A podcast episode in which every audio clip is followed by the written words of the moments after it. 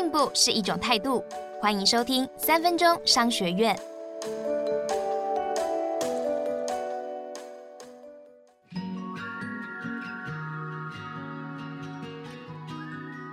今天要谈的是，面对客诉不再玻璃心，公司会更好。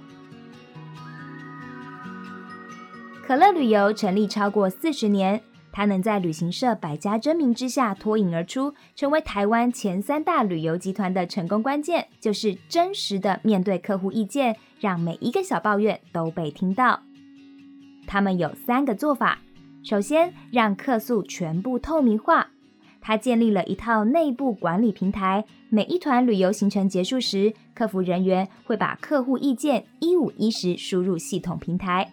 只要意见调查出现负面字眼，像是很烂、生气、危险等等，就会被红色标注，而业务、产品部门和管理阶层都能同步看到。第二，要落实处理客诉，每周开会检讨。例如，曾有印尼的客户反映，游览车轮胎完全没有胎纹会很危险，业务就在八小时内打电话给客户，同时间。东南亚线的负责人也向当地的分包商要求提供更换轮胎的照片和报告，并不得再犯。另一个例子则出现在澳洲旅游团，当地业者习惯在游览车后加挂行李拖车，行驶在山路上时会因重力加速度而上演甩尾的危险情况。经客人反映后，可乐旅游成为国内第一家针对澳洲团禁用行李拖车的旅行社。不过，把客诉摊开来检讨，很容易造成产品和业务部门的关系紧张。因此，第三招必须降低部门对立。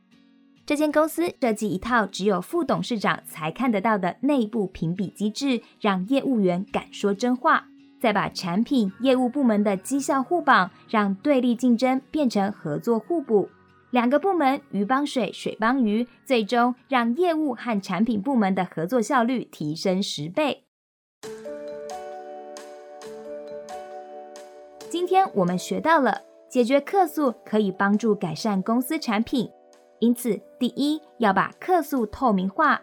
第二，认真处理，不逃避，并从中提炼系统化的管理方法。第三，不要引起部门对立。做好这三件事，就能让组织更健康。学起来了没？恭喜你，又比昨天进步了一点点。三分钟商学院，我们下次见。